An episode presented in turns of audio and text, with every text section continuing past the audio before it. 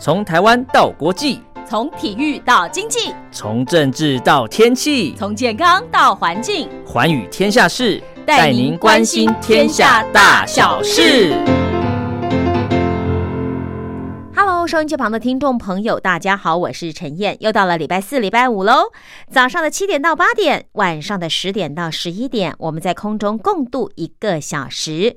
礼拜一、礼拜二呢，是由茉莉所主持的《听心灵在唱歌》；礼拜三是黄轩的《宝贝宣言》；礼拜四啊，礼拜五啊。就是陈燕了，对我们来关心一下哦，可能国际的，可能两岸的，可能你不知道的，包括一些健康的讯息，一些国际的大小事。当然，不见得所有的大小事我们在今天这两集节目里面都听得到，但是我会尽量哦，将一些杂志啦、报道啦、周刊所刊登的一些评论文章呢，跟听众朋友做介绍。也欢迎收音机旁的听众朋友锁定每个礼拜四、礼拜五的这个时段收听陈燕制作。主持的《寰宇天下事》。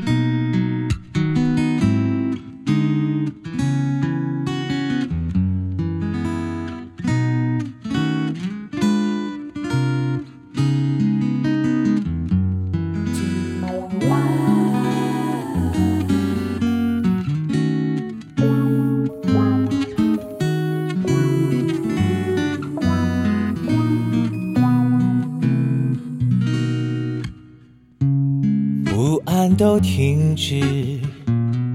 在喧闹城市，宁静是一种奢侈。我紧扣你手指，无任何用词，就领会彼此意思。给的爱都纯天然，人造的甜蜜不包含，看似平淡，其实不简单。人们随四季变换，你我更珍惜这舒适感，爱你是习惯。街的主旨，简约的铺置，我爱的都在支持。你是我这辈子最美最真实发生的最好的事。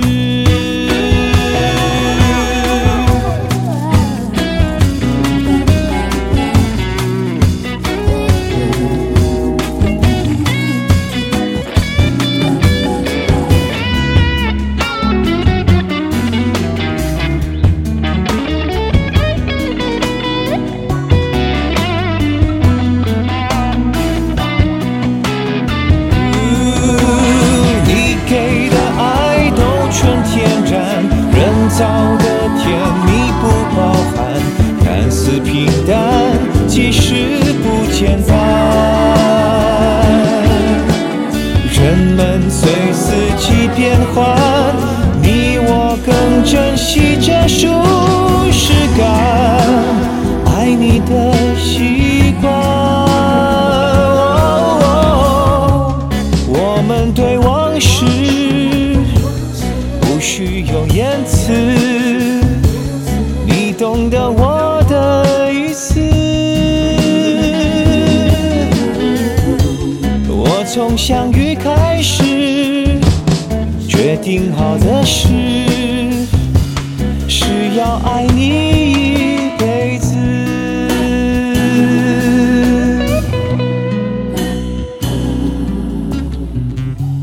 才会幸福。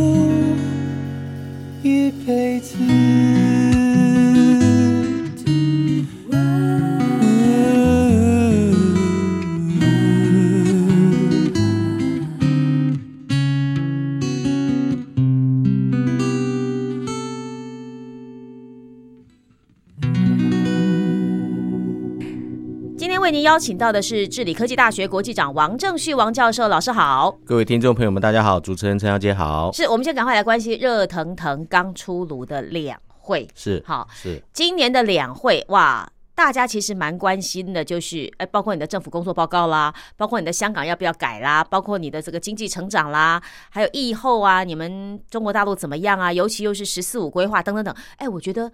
其实关心的点蛮多的哈。对，就诚如主持人所讲，今年的两会，它在时间点上面有很多很多值得关注的地方哈。比方说，第一个，我们看过去的一年，那么对整个中国大陆来讲，它面对着美中贸易战的后期，嗯美国总统大选的翻盘，以及整个疫情的这个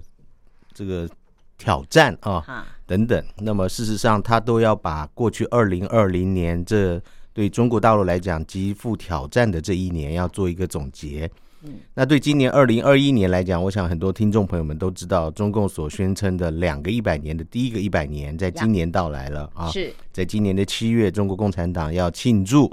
所谓的建党一百周年的这个重要的时刻。那么再加上呃，今年对于整个中国大陆来讲，又有一个新的开局啊、也就是所谓的“十四五”规划，还有二零三五远景目标的一个设置。所以今年的两会对于大陆来讲，对于全世界来讲，都是一个关注中国大陆怎么样去看待现在他自己所面对的环境，怎么样罗列出他所要迎战的难题，以及怎么样向全世界，特别是向中国大陆内部的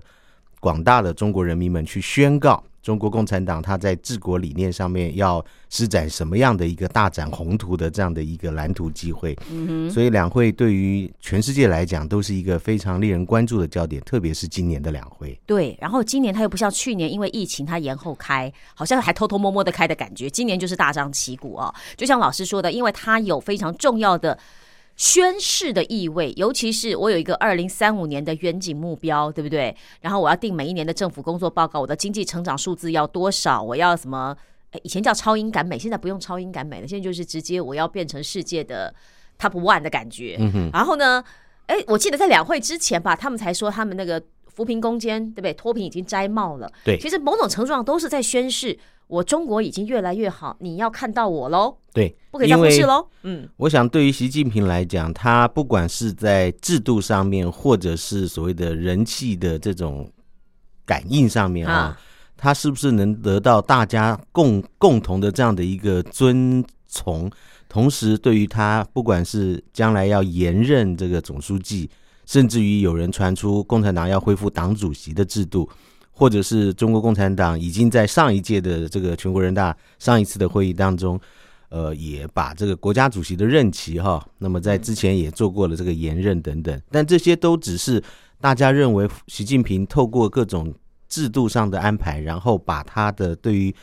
整个中国的领导的这样的一个政治生命哦，那么做一个强制性的延任，但这些强制性的延任总要有一些证据来证明，哎，习近平是一个值得大家信赖的领导人啊，所以他必须要拿出一些具体的政绩来说服大家啊。他已经夸耀他去年的这个外呃这个外交的大外宣呢、对，好，那所以我们刚刚讲到了，包括了整个在美中贸易战下面，是。其实中共他可以，它它是要这样子宣传的，就是面对着美国来势汹汹的这样的一个挑战，嗯，那么共产党率领着全中国打了这场这个贸易战。是虽然最后的这个结果啊，现在还正在延续当中，谁胜谁负还还是一个未定之天哈。嗯但最起码他可以告诉大家说，我们挺过来了啊。那么当然最重要的就是疫情啊，虽然疫情发生的这个源头，呃，各界都还在争论哈，现在还没有说啊，真正的疫情是不是来自于中国等等，中国自己也不断的去反驳说这个疫情不见得是起源于中国，但最起码，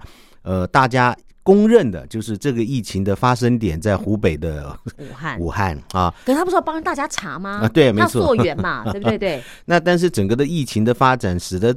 这个人类的这个近代这个现在这一百年来的这个历史上，从来没有像过去这一两年来这这么这样的一个转变哈、所以对于习近平来讲，这个带领着大家这个走过打击疫情、抗击疫情的这个一战哈、嗯也是他的一个很好的功劳。但这都是短期性的。啊，那么对共产党来讲，他可能更需要是一种历史性的任务啊。啊，这个历史性任务可能就是已经摆在大家面前很久很久了，那这个问题始终没有办法得到有效的解决。那如果在某个领导人手上可以获得一个很好的化解，得到一个新的成果的话，那将是载入史册，那么是是被大家所公认。哎，你真的是一个、啊呃名副其实的一个领导人。那不止你的任期做到现在，我们还可以让你继续做下去。嗯，就是你要说服我啦。对的哦哈。那么对于大家来讲，中国的穷、中国的苦，特别是在农村地区这些贫困人口的这个数量，一直以来啊都是中国人心中的痛啊。虽然经过改革开放四十年来，整个中国大陆出现了翻天覆地的变化，很多人啊已经开始走上了中共所谓的小康，甚至于所谓的资本主义这种这种所谓的比较富裕的生活哈。对呃，但事实上有还是有一亿的人口，那么他是身处在所谓的贫困线以下的。啊是所以习近平在事实上在十九大的时候，他们就已经提出了三大攻坚战啊。那么透过这三大攻坚战的第一大攻坚战，就是带领大家要脱离贫穷，嗯所以脱贫扶贫这样的一个动作，在过去几年来，呃，习近平不断的在各种场合里面强调，而且要拿出具体的成果来。嗯，那么，陈如刚刚我跟各位听众朋友分享，今年是共产党建党一百年。对，一百年前的中国，事实上大家都所所都非常知道，那个时候是非常纷乱的啊。啊哈，中国不能说是强国啊，中国根本就是一个非常四分五裂的，然后战乱频仍的，然后老百姓可以说是叫苦连天的那样的一个时代。可是到了一百年后，中国还有一万呃一亿人，他还在贫穷线之下。对，那你中国共产党已经建国到现在，哈、建党到建党到现在一百年了。你成立的中华人民共共和国到现在，从一九四九年到现在也超过了七十年了。是那，你怎么还会有一亿人还在贫穷线以下？哎，你说服不了我，对，那你怎么跟你的这个人民交代？怎么跟全世界交代说你这个所谓的习近平新时代的社会主义的这样的一个蓝图，你可以拿出来跟人家说嘴呢？所以脱贫事实上是习近平一个非常非常重要的历史功劳。那么他也利用今年一开春，然后用这个脱贫的这个表扬大会，对对对对，在这个表扬大会上面，他说明了，呃，过去几年来，他带领着中国共产党，特别他自己啊几十次的下乡去做调研，去真的看扶贫的工作等等，那么表现出他真的很关心这件事，而且拿出了一定的成果。而这个成果就是他在这次大会上面所说的，他率领着中国走出了所谓的全面这个贫穷的这样的一个境地，特别是这将近一亿人口的脱贫，。对，脱那么帽了，，那么应该就是说，哎，他对历史有了交代，有了贡献了。那么这个对于他未来的执政之路，那么路上所铺满的这些障碍，哈，啊基本上就可以比较有效的去把它扫除掉了。啊哎，不过不过我真的很好奇，这真的都脱贫了吗？真的都摘帽了吗？哈，因为我们都知道他们在这个数字上很容易玩游戏。OK，好，所以这个就是习近平，刚刚老师也综整了，就是习近平他不得不拿出一些政绩来说，OK。第一个一百年，我做到了这一些，你们支持我是对的，对，别人也不可以再继续挑战我，因为我就是做到这么棒、这么好，对不对？虽然有虽然有那个什么什么肺炎这些东西讨厌，但是呢，我们也配合国际，因为刚好又碰到那个 COVID 1 9一周年嘛，是对不对？我们也说，哎，我们也配合调查，而且我们要科学溯源，到底是谁，不要赖在我们武汉的头上哈。嗯嗯嗯，可是巴特除了这个之外呢，哎，他又有一些的宣告或宣誓，其实大家也都在看。好比说，我有二零三五的愿景目标，我有第十四个五年规划的第一年，那我的经济成长要达到六趴啊，百分之六。虽然这个百分之六相较于过去来说，好像有。没有说特别的突出，可是 IMF 国际货币基金说，其实可能会到八，可能会更好。但我今天如果二零三五年真的要赶上美国变成 Top One、Top Two 的时候，这个数字会不会太低了一点，还是太保守了一点？嗯，我想过去中共在设定每年的经济成长率的时候，它都是多方的去做盘点啊。呃，有的时候他可能是为了要内宣外宣，然后去让大家能够稳住对于共产党执政的信心；有的时候可能稍微他会夸张一点。我记得早年的时候，那时候应该九零年代末两千年初双位数的那个双位数的那个时候哈、啊那中国大陆一直说 我们的这个经济成长应该是这个中国历朝历代以来大概从来没有过的哈。的确也是，对的哈。那么后来到了这个金融风暴的时候，中共开始感觉到了啊，特别是整个中国大陆呃，当时为了要度过金融风暴所做的这样的一个大量的内需的这样的一个振兴经济的动作，那么产生了很多很多的后遗症啊。那么他们也看到实质的这个经济的结果，事实上也不容你中共每年都保持这么乐观的预测。是，所以有一阵子这个保八、保七、哎保六啊这样的一个说法就出来了，也就是最起码要保住一个最基本的数据，让大家对于整个中共的执政有信心。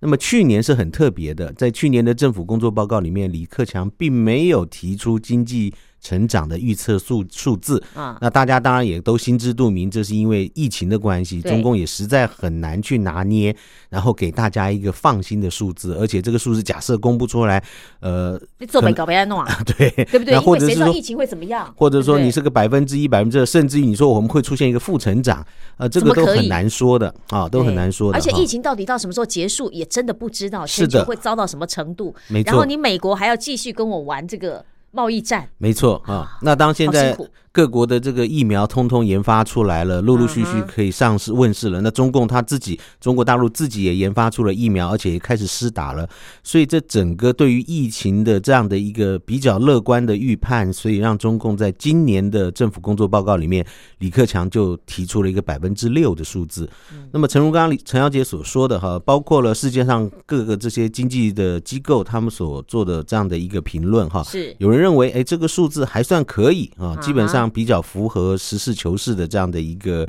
一个状态。但也有人认为，哎，是不是中共低估了自己啊？因为毕竟我们感觉起来，虽然拜登胜选了，然后美国开始要力图振作了，嗯，啊，但是他们还是不看好美国在未来一两年的经济的这样的一个复苏的力道。是，那么再加上美中贸易战之后，到现在中后期了，我们可以感觉得出来，中国在跟美国对抗的底气也是越来越强硬了啊。那么再加上拜登本身也采取了一个相对不像川普那么强硬的这样的一个对中的策略的情况之下，那么使得中国共产党他越来越有信心去面对今年乃至于明年的这样的经济成长。嗯，所以他们认为，哎，百分之六是不是低了点？甚至于可以高一点，百分之七、百分之八。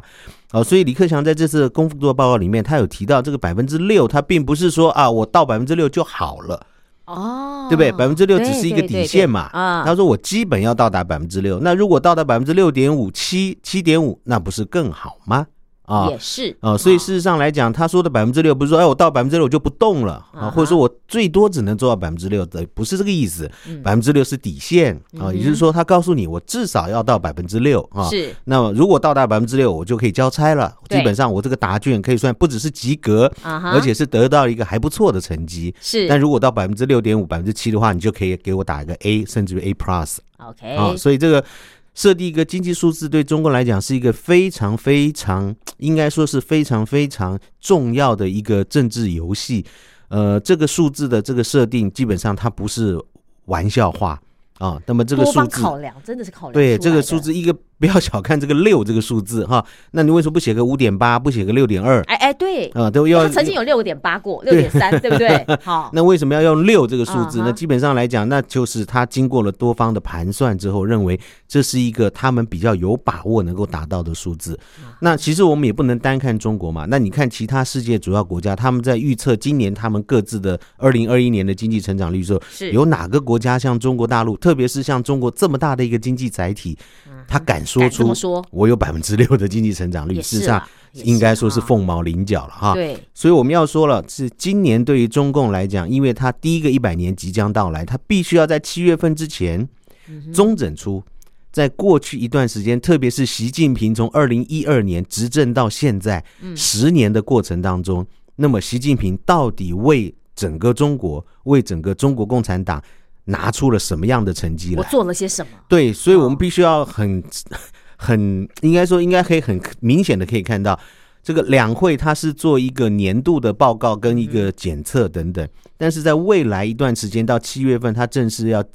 庆祝一百年的这样一个过程当中，未来三四个月当中，嗯，中共肯定会陆陆续续、陆陆续续拿出很多很多的大外宣的东西来。他他已经肯定去年的外交大外宣了，是的，哈，所以我们刚刚讲，其他大外宣。那你说之前二月份这个脱贫，它就是一个很漂亮的大外宣，它应该不止外宣，还有内宣。内宣对吧？哦内外宣都都来嘛哦啊所以后面他会陆陆续续的拿出来，然后告诉你说，我拿着这些成绩来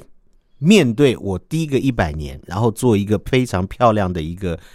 结，这个这样的一个。应该说是一个 outcome 啊，一个成果。那接下来呢，那就是我“十四五”以及我的“二零三五”要面对第二个一百年，嗯啊，那要把中国建设成一个所谓的现代化的一个社会主义国家。那么未来中国大陆说：“你看着办吧，你就看着吧，我就会照这个个方向去走了。”可是我想吐槽老师，嗯，因为我这第第一个一百年快到了，结果我的香港问题呢，不管我提出什么样的方案都被大家吐槽，然后我的台湾问题似乎没有办法解决，这可能是他的一个小遗憾哦。那当然，那他一路走来不会一路顺遂嘛，对不对？因为你你也不能敢保证说今年过后。中国大陆会面对到什么样的突然的状况？举个例子来说，当然我们不是说要唱衰中国嘛。那在过去中国的发展过程当中，人祸不断啊，天灾也偶有，对吧？是是是，有时候长江发大水啦，什么时候发生个大地震啦？呃，这种情况也可能会产生。那也很难保证说，好，现在虽然疫苗打下去了，会不会在若干年后又出现一个新的？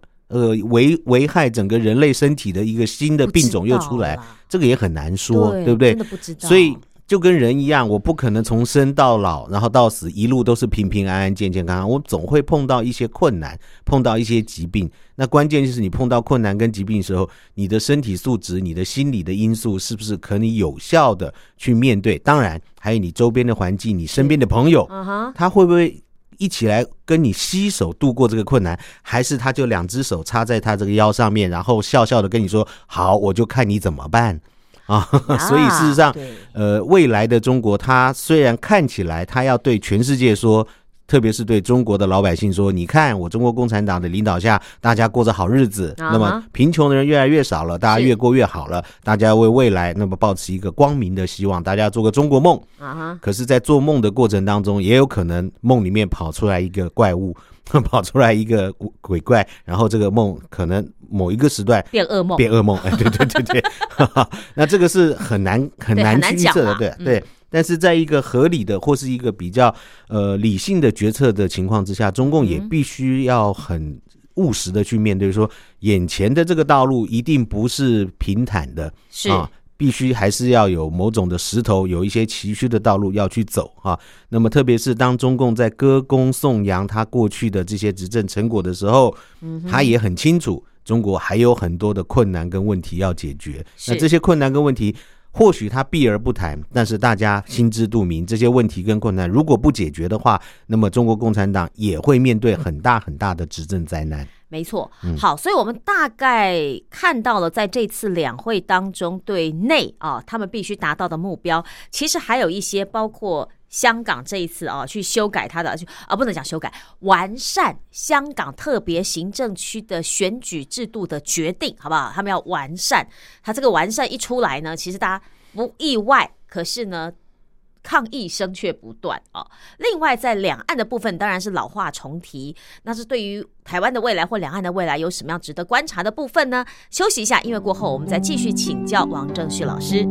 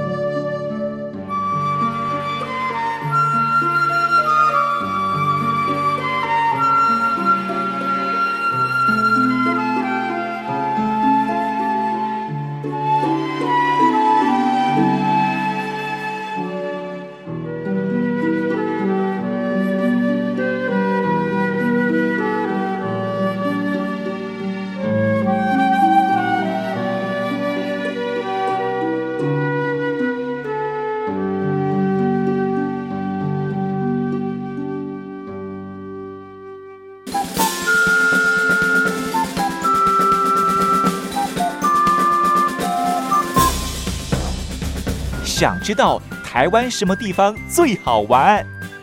想知道台湾什么美食最好吃？想知道两岸发生了什么大事吗？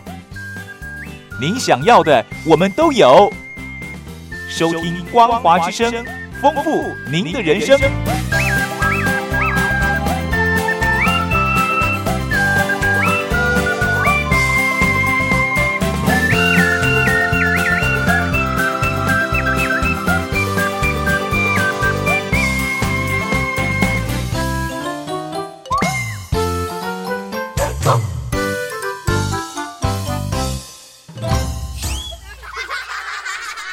节目当中呢，为您邀请到的是治理科技大学国际长王正旭王教授，我们来关心刚刚才开幕闭幕的啊这个中国的两会啊，这两会呢当然包括。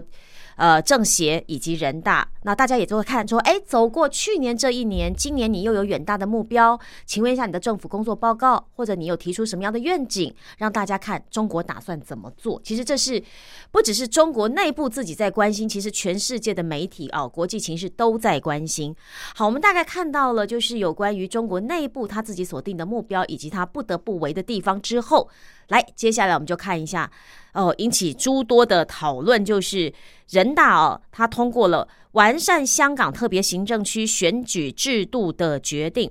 就人大里面两千八百九十五是赞成票，一票弃权，没有人反对，就决定去修改了，修改了包括行政长官的产生办法啦、立法会的产生办法啦、表决程序啦，就感觉他那个。呃，所谓的港人治港、一国两制的圈圈越来越紧，好像那个紧箍咒一样，哎，越来越紧，哎。对啊，没错，因为自从这个香港这个从过去的这个战争运动、反送中，然后一直到去年整个中共强行的通过港版的国安法等等，哈，所以我们都感觉出来，中国大陆面对呃。回归后的香港所产生的一些社会的结构的变化，还有民心的转向啊，那么中共都面对了一个很直接的挑战啊。那么如果今天这个挑战，中国大陆应该说中共哈，应该说中共这个政府，如果他不能够有效的去把它稳住，那么大家一定会对中国共产党的执政能力，那么画上一个大大的问号啊。那我们我们也感觉得到，从过去中共执政以来这七十年来，他对于整个中国社会的治理方式，那么基本上是以完全福音共产党权威领导下的这样的一个治理模式。是，所以香港的一国两制，虽然大家给予他了一个当年啊，给予他了一个很好的一个承诺，甚至于。包括香港人民自己也认为，在一国两制的情况之下，香港人可以继续保有他们原来所拥有的生活方式、社会制度、经济的运作的这样的一个体制等等。啊，可是，在政治上面，中共是始终不会松手的。啊，我们从改革开放的那个历程来就可以看出来，当时邓小平提出的这个改革，两条腿走路啊，啊，一个叫做政治改革，一个叫做经济改革。是经济改革要走得快，但政治改革要走得稳。嗯哦，他宁可被人家骂，嗯哼，骂说你在政治上面为什么永远没有办法向西方国家来学习？哦，可是他走得稳，嗯，他告诉你的是，我们要按照中国实际的国情，我们有中国特色，对，我们要按照中国实际的样貌，你不要拿西方的东西照搬照抄来要求我，然后套在我身上来用。他说这个是行不通的啊，一样的道理啊。那么在香港这个问题上面。中国在过去二十几年来，对于香港的经济发展，他投注了很多很多的金钱，嗯然后开放了很多很多的政策，希望香港人能够透过这样的一个经济上的活水啊，能够达到他对于来自于北京的这样的一个驯服的程度，那么最起码不要反对啊。可是，殊不知，香港的人民在过去十几年来，他不断的希望追求的是，除了经济上的一些利益之外，更多、更多的是在精神层面。而这精神层面转化到现实生活来，就是能够展现他们的个人意志。而这个个人意志聚集聚集成一个社会的力量的时候，那就必须要展现在整个的香港领导层以及整个的民意结构。那么他所能够代表民意的这样的一个方式啊，那我们做的更具体的说法，那也就是香港人民最希望得到的就是特首要直选，对然后立法会的整个的选举制度以及它的组成结构，必须要更多的体现香港人民的意志，而不是大部分都来自于北京的指使。但是在这样的要求下面，中共基本上都还是采取一个比较否定，也就是你必须依照我香港基本法以及我全国人大所做的种种的法律规范来做，也就是你香港人民。即使你有再多的要求，对不起，这点我办我实在办不到哈。那我只能给你的是，好吧，在经济上面给你一点糖吃，让你能够过一点比较好的日子，其他的你就别吵别闹了。哦，可是殊不知，香港人民并不是这么想，而且他们随着很多个案的发生，然后不断不断的去累积他们对于香港政府乃至于对北京中央的这样的一个愤怒啊。对，我就觉得说立法会选出来的，你可以否定他，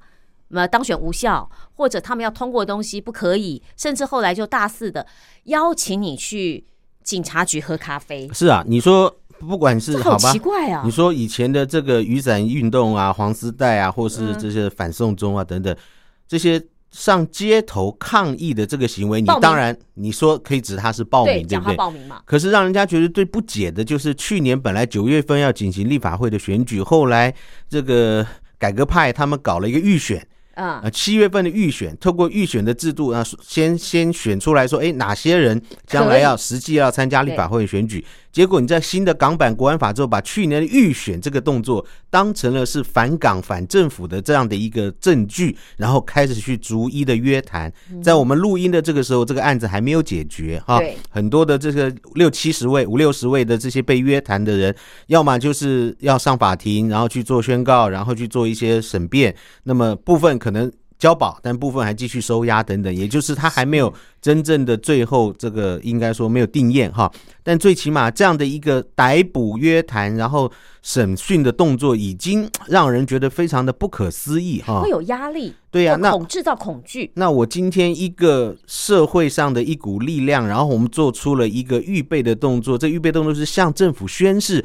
如果你未来还是继续食古不化、执迷不悟、不倾听老百姓声音的话，那么我们会很积极的透过这种选举的方式进到香港的最高民意机构，那么试图去制衡你的政府。啊，对，什么否决？那这个或者暂停预算，哎，不行，这个跟所谓的颠覆，其实我觉得这个，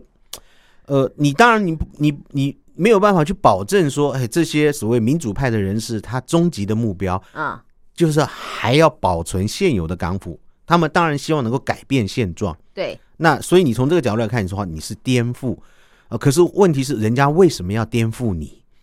而且我觉得如果，今天你做的很好，嗯或是你做到大家都很喜欢，对。没有人要颠覆你啊。对，嗯而且我觉得，如果在这种所谓的民主制度下，常常比方说预算的制衡啦，或者质询啦，这个是很正常的我我为了监督政府做得更好，可是现在你把我这样的一个功能都给要求拿掉，是啊，没错啊。就很不能理解，呃，理解不能。所以我就回到刚刚我跟听众朋友们说的，我说中共在治理中国这块土地跟这个社会的模式很清楚的，嗯你就必须福音共产党一党独大的那样的一个现状啊。嗯即使你有再多的不满，但是你也必须把它吞下去。那原来香港是认为哦，我们可以透过种种的方式，我说的香港是香港的改革派或是一般的很多的这些反港反港府的民众，他们认为说，我们是不是可以透过正常的选举的方式进入到立法会里面，然后至少还在制度内，对，在制度内里面啊。去进行内部的制度的改革。对对对，但关关键是你在制度的这个设计上面就已经对所谓的反对立场、反对声音的这些人设下了很不公平的这样的一个选制的障碍，是。那么使得我们不得不去走上街头。嗯然后表达我们真正心中的愤怒，让你看到，其实不是只有小猫两三只在这边喊，在这边叫，动辄上街头都是几十万人、上百万人。对啊香港也足总不过六七百万人，你想想看，动不动就是五六分之一的人上街头，这个力量是非常非常强大的啊啊！但是可能中共还是认为。我们没有办法跟你做这样的一个对话，我们只能用一个由上到下的一个政治设计，对，然后去维持一个香港基本的稳定。当然，中共还把这样的一个现况，然后把它转嫁为这个是外国人、外国势力，外国势力、外国政府有计划、有预谋的想要去干涉中国的内政，透过香港然后去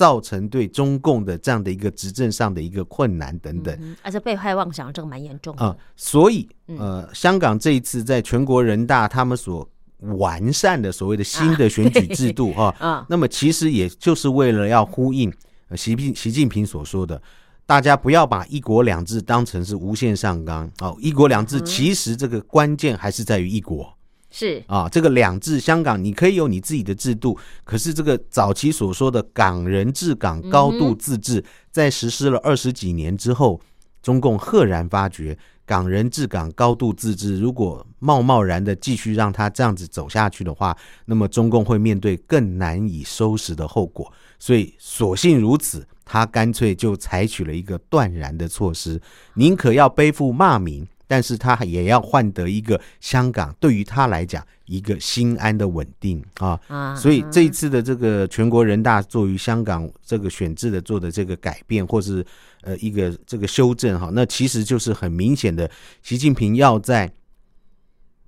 这个中共建党一百年的这个日子的时候，交出他的政治成绩单。，对，同时也希望他内外的这个制度、内外的情势能够稳定。那透过这个制度的这样的一个设计，让香港在过去几年来所产生那种不安定，或是老百姓动辄上街头，改革派不断的对香港政府、对于中共中央采取的这种抵制或是反制的这样的一个声音浪潮，要能够让它压到最低点。啊，所以他透过这种制度的这样的安排，那么试图去展现他对于香港强大的强制力量。嗯。嗯，好，所以呃，不管今天欧盟怎么决定，英国又怎么决定，你们怎么说都是你们这些外国势力，我就是要完善，而且我要求就是爱国的港人治港。啊，对，爱国者治港，对不对？爱国的港人治港，没错啊然后我的高度自治就是爱国的港人的高高度自自治，对，那至于这些因为外国势力渗透，哈，因为反对中国的，这些都是不爱国的港人，我觉得不配治港。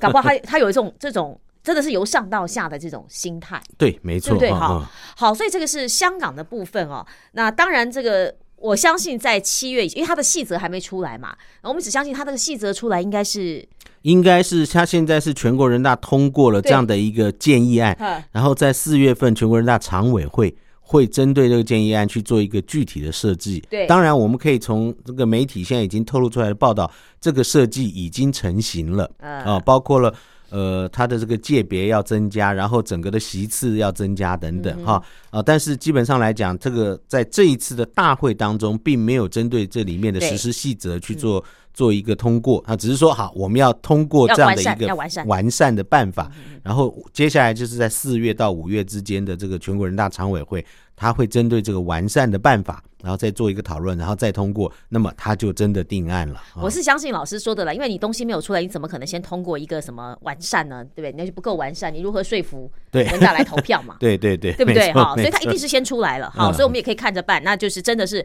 高度的爱国的港人来治港。对。OK，、好，那讲到了香港以外，就要讲到台湾喽。那今年的台湾有没有什么亮点呢？或者我们可以从哪里来关心呢？音乐过后，我们再继续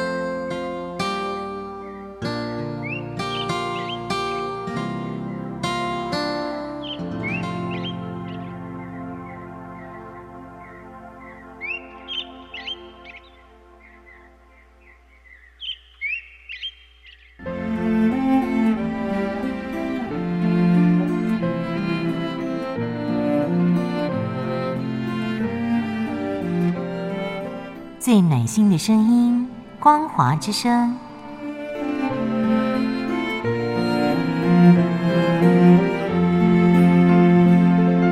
短波九七四五千赫，六一零五千赫，中波七一一千赫，九八一千赫，八零一千赫，八四六千赫，温暖陪伴您。节目当中呢，为您邀请到的是治理科技大学国际长王正旭王教授。我们来关心今年呢、中国大陆的两会，呃，不管是在对内的宣传上，啊、对外的宣传上，对香港的这个治理上，甚至对台湾议题上，其实大家都在看你到底讲了些什么，你会怎么做。当然，最后一步我们就要来关心一下所谓的台湾议题，因为你知道这个中国跟美国之间的互动，从川普时期。后期啊，中后期之后就不是很好，加上什么贸易战，对不对？然后呢，美国跟台湾又好像感觉越来妈吉，越来越妈吉了，这是不是给中国大陆一个压力呀、这肯定的，我们可以看到，在过去两年来哈，那么川普透过了三个层面，然后去展现了，呃，在台湾这个问题上面对于中共的一些牵制力哈。第一个当然就是军售是，啊，那么川普通过了几项军售，然后要加强台湾的一些防御的措施。那么，我想军售台湾的问题哈，那么一直以来都是中国跟美国两个大国之间非常这个难解的习题哈。这个从早期的这个八一七公报好，嗯，然后到这个中美建交公报，然后一直这个这后来的这个整个的，包括了雷根政府的什么六项保证等等哈，还有台湾关系法等等，这一连串的这些过去在三四十年前发生的这些事情，延续到今天啊。是，那美国为了维持它在亚太，现在称为所谓的印太地区的整个的国家战略利益，那么台湾是一个它不能忽视的一个友邦啊，是是一个不能忽视的一个战略的一个合作对象。那么如何的去强化台湾的安全巩固，然后减少中共对台湾的这样的一个军事威胁，同时能够展现美国对于整个印太，特别是太平洋第一岛链地区的这样的一个宰制或者是影响能力，那么台湾绝对是一个非常重要的指标啊。所以，川普在跟中国大陆打交道的过程当中，台湾问题一直是一个呃，对他来讲是一个可以非常呃有效运用的这样的一盘棋的其中一个很重要的一个步骤哈、所以我刚刚说了，呃，透过对台湾继续的这个售出军事武器的装备，然后去巩固台湾的安全，那么这个是川普第一件让中共觉得，哎呀，真的让他觉得芒刺在背的事情。但这也不是只有川普政府在做，因为过去几任的美国总统，他们或多或少都有在这个军售台湾的议题上面有做过一些动作的哈。嗯那么第二个就是派遣这个政府的高层官员来。哦，我们可以看到，在去年哈，特别是去年，包括了美国的卫生部长、啊，美国的国务卿的次卿啊，是都来到台湾哦，都来到台湾啊。那么，当然，这个卫生部长来台湾的时候谈可能是一些防疫啊，疫或是其他的事情对对对对对。嗯那国务次卿那时候来，可能谈的都是一些台美之间的这种经济投资架构啊，呃，未来是不是要在这个 FTA 或 T 法上面能够有一个进一步的进展的这样的一些议题哈。嗯，那但是我们可以看到了，这个是这个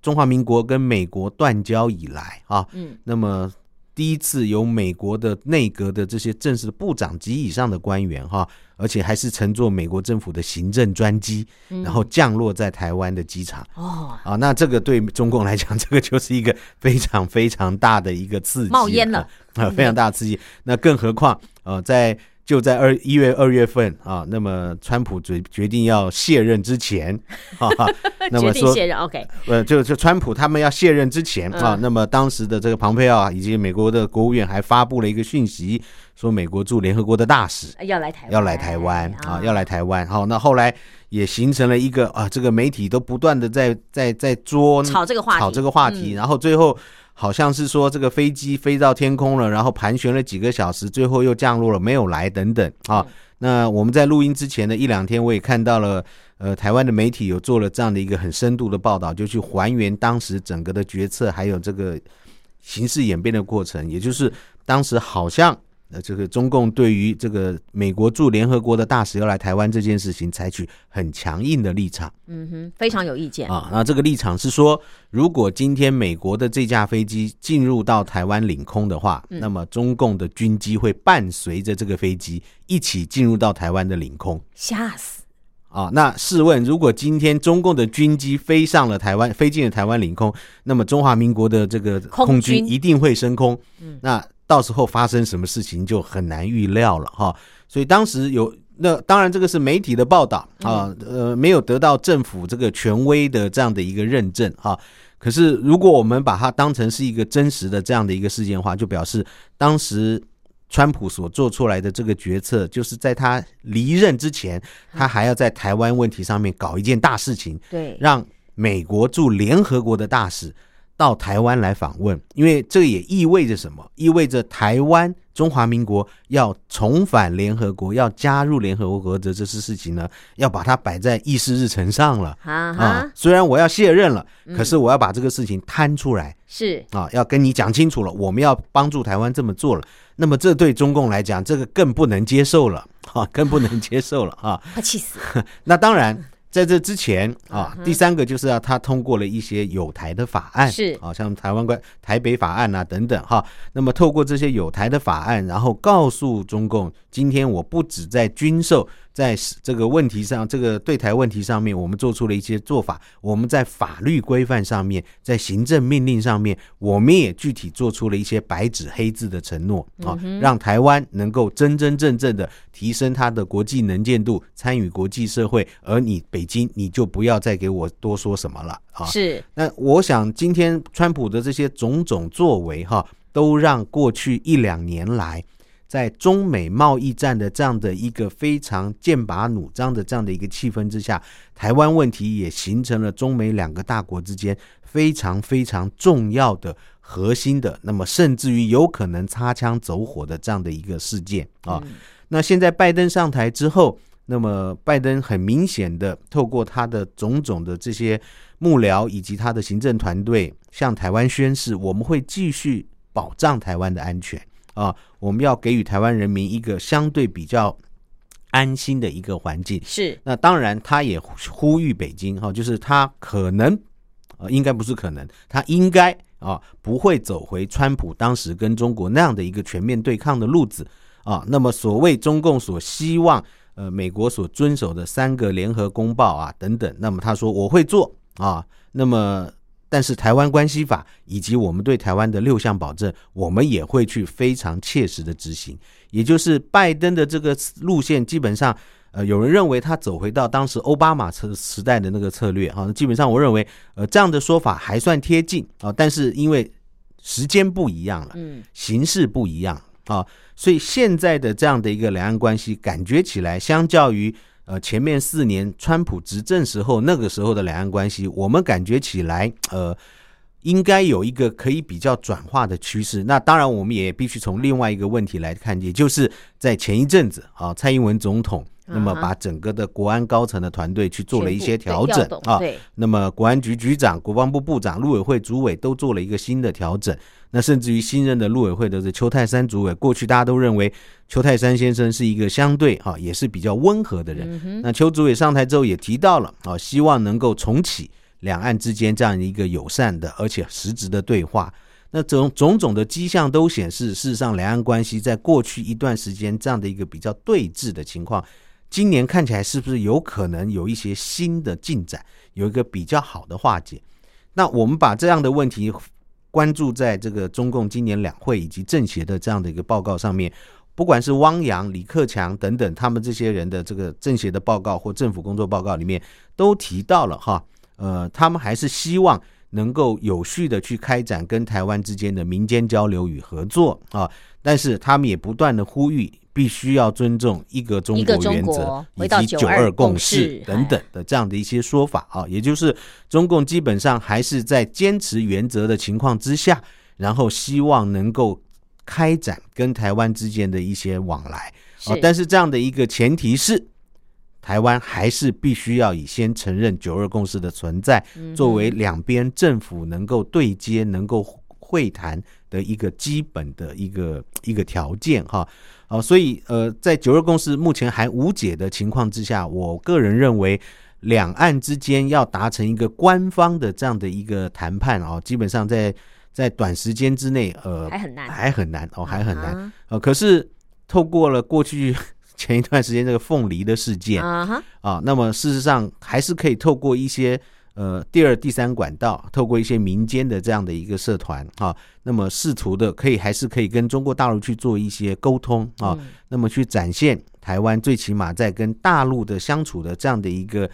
立场上面，台湾没有改变，因为基本上台湾还是维持的，我们要捍卫我们的民主政体啊，我们要非常的去。去呼应我们台湾人民的想法，但是最起码我们也希望能够跟中国大陆采取一个和平共处的这样的一个策略啊。但是前提是你必须要尊重中华民国主权的存在。至于台湾在国际社会的这样的一个投入，跟我们想要积极争取国际社会的资源跟认同等等的这个方向是不会改变的。是啊，好，所以在两岸关系上面，我们可以看到，在今年的两会，呃，他们还是呃中国大陆哈。中共基本上还是，呃，当然它不是一个重点啊，不是一个重点，因为我们感觉出来，今年的重点还是在经济问题上面啊，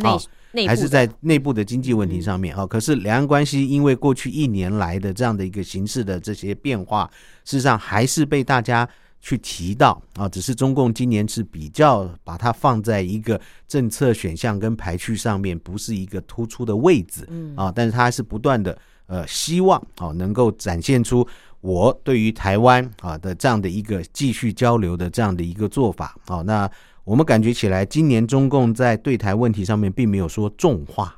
嗯，哦，并没有说让人家觉得啊，就像以前习近平说的这个地动山摇啊，是。啊这样的话，啊，没有说出重话哈，但是这不表示台湾问题它不严重，对的哈，这个事情我们还要持续的很。很这个积极的来关注它，没错。嗯，好，那有关于呃两岸甚至美中台三边的关系呢，我们在另辟专章，请老师来做解析哦。那今天是针对两会当中，包括政府工作报告，包括自己中国大陆未来的愿景以及规划呢，给听众朋友做一个大致的分析。也非常谢谢王正旭教授，谢谢老师，谢谢。